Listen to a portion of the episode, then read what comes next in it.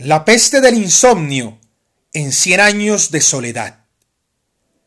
Cuando José Arcadio Buendía se dio cuenta de que la peste había invadido el pueblo, reunió a los jefes de familia para explicarles lo que sabía sobre la enfermedad del insomnio y se acordaron medidas para impedir que el flagelo se propagara a otras poblaciones de la ciénaga.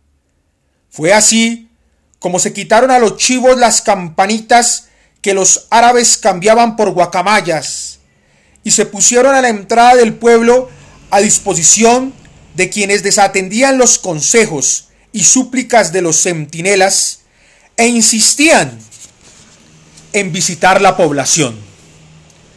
Todos los forasteros que por aquel tiempo recorrían las calles de Macondo tenían que hacer sonar su campanita para que los enfermos supieran que estaban sanos.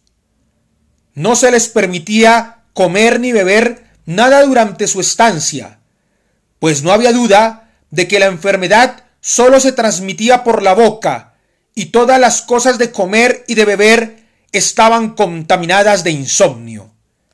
En esa forma se mantuvo la peste circunscrita al perímetro de la población.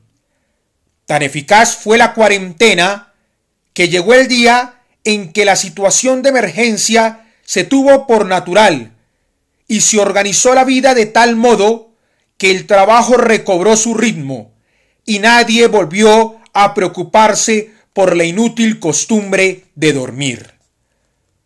Gabriel García Márquez